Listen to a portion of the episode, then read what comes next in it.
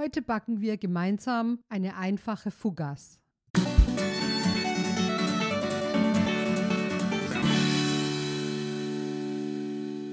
Willkommen bei Brotkompositionen, dem Podcast von hannestöchter.de.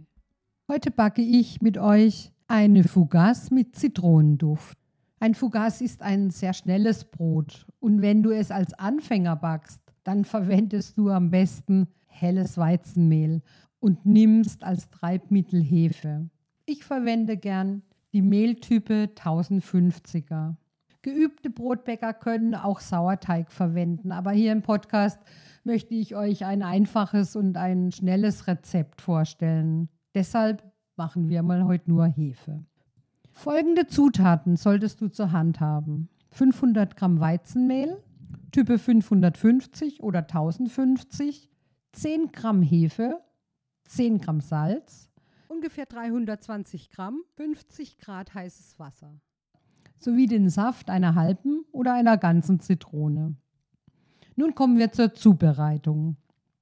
Ich gebe zuerst das Mehl und das Wasser in die Rührschüssel und rühre mit einem Holzlöffel oder mit der Hand die zwei Komponenten zu einem kleinen Vorteig.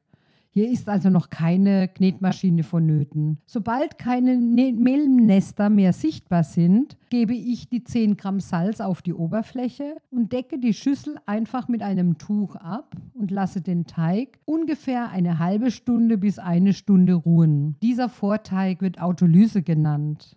Während der Ruhezeit bilden sich die ersten Gluten-Netzstrukturen aus und die Stärke hat auch genug Zeit im Mehl äh, vorzuquellen. Der Teig wird später elastischer und muss weniger lang geknetet werden. Das finde ich einen sehr einen großen Vorteil. Wer natürlich seinen Teig 15 Minuten oder 20 Minuten kneten möchte, der kann die Autolyse auch weglassen. Nach der Teigruhe gebe ich noch die Hefe und den Zitronensaft hinzu und knetet nun den Teig in der Knetmaschine ungefähr 7 bis 10 Minuten auf der kleinsten Stufe.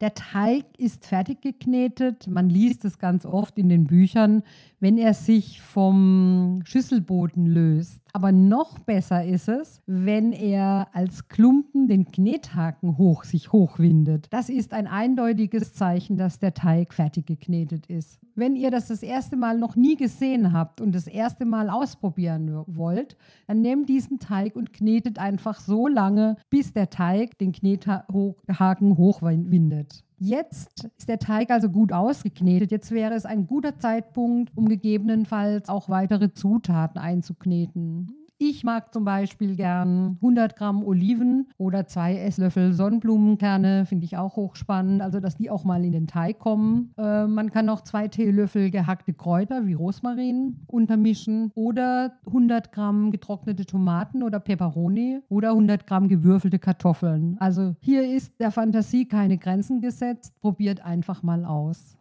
Nach dem Kneten setze ich den Teig in eine geölte Wanne oder in eine große Schüssel mit passendem Deckel. Ein Tipp, ich verwende durchsichtige Plastikwannen, die, wie sie auch in der Gastronomie oft zum Aufbewahren von Besteck beispielsweise verwendet werden. Diese Plastikwannen gibt es im Großhandel mit, genau mit passendem Deckel und denen ich auch richtig luftig verschließen kann. Für mich ist das eine ideale Lösung, um auch weiche Teige darin zu dehnen und zu falten und die erste Teigruhe abzuwarten. Dehnen und falten, dazu komme ich gleich. Ich setze also jetzt den plastischen und weichen Teig, der voll ausgeknetet ist, in die Wanne und falte ihn vom, vom Rand her zur Mitte hinein. Ich fasse quasi mit den Fingern unter den Teig, ziehe den Rand nach oben, soweit es eben, er sich eben ziehen lässt und klappe ihn zur Mitte, Teigmitte hin um. Und dies mache ich rundum. Nach ungefähr 30 Minuten und nach 60 Minuten wiederhole ich diesen Vorgang, der übrigens Stretch and Fold genannt wird. Du fühlst mit jedem Mal mehr, dass der Teig plastischer und dehnbarer wird. Und genau das brauchen wir, um später einen luftigen und tollen Fougasse-Teig zu bekommen. Wenn du magst, kannst du auch dreimal dehnen und falten. Ganz wichtig ist, dass die letzten 30 Minuten Teigruhe nichts mehr passiert passiert, dass der Teig schön fluffig und locker aufgeht. Jetzt die Teigruhe beendet, äh, ist es Zeit, den Backofen auf 250 Grad vorzuheizen. Da ich kein, persönlich kein Backstahl und auch kein Backstein verwende, heize ich meist ein umgedrehtes Backblech mit in dem Ofen auf. Ich stelle eine hitzebeständige Schüssel auf den Ofenboden auf den ich später auch eine Espressotasse destilliertes Wasser für den Dampf einschütte. Die richte ich mir jetzt auch schon her, damit ich es auch nicht vergesse und nachher nicht in Hektik gerate. Also nach insgesamt 90 bis 120 Minuten Teigruhe, Stretchen und Folden dabei, ist er sehr gut aufgegangen. Danach kippe ich den Teig auf eine bemehlte Arbeitsfläche äh, und lasse ihn kurz ausruhen. Ich führe ihn vom Rande her zu einem kleinen Rechteck zusammen. Ich achte aber darauf, dass der Teig keine Luft verliert. Ich wirke ihn nicht, ich klappe ihn nicht zusammen, sondern höchstens bestäube ich ein bisschen Mehl auf die Oberfläche und schaue, dass ich den Rand in ein Rechteck forme. Ich teile dieses Rechteck in der Mitte mit der Teigkarte. So entstehen zwei kleine Rechtecke und diese werden diagonal von Spitze zu Spitze geteilt, sodass insgesamt zweimal zwei spitzwinklige Dreiecke entstehen. Also zwei Dreiecke bilden ein kleines Rechteck und der gesamte Teig wird in vier spitzwinklige Dreiecke geteilt. Die Dreiecke setze ich beherzt auf ein Backpapier und stanze mit einer Teigkarte ein Rippenmuster ein. Wie dies genau geht und wie dies aussieht, könnt ihr gern auf unserem Foodblog hannastöchter.de sehen. Dort haben wir die Schritt-für-Schritt-Bilder äh, in einem Beitrag eingefügt. Einfach auf Suchen klicken Fugass eingeben und ihr werdet fündig. Nach dem Einstanzen bemehle ich die Teiglinge nochmal, meistens mit Roggenmehl und Reismehl oder eine Mischung daraus. Ziehe auch gut die Schnittflächen etwas auseinander, damit sie später nicht zusammenbacken. Danach schieße ich die Fugass auf das umgedrehte heiße Backblech und backe sie 10 Minuten bei 250 Grad. Danach reduziere ich die Hitze auf 210 Grad und backe die Fougasse weitere 10 Minuten durch. Es können auch 15 Minuten sein. Die Backzeit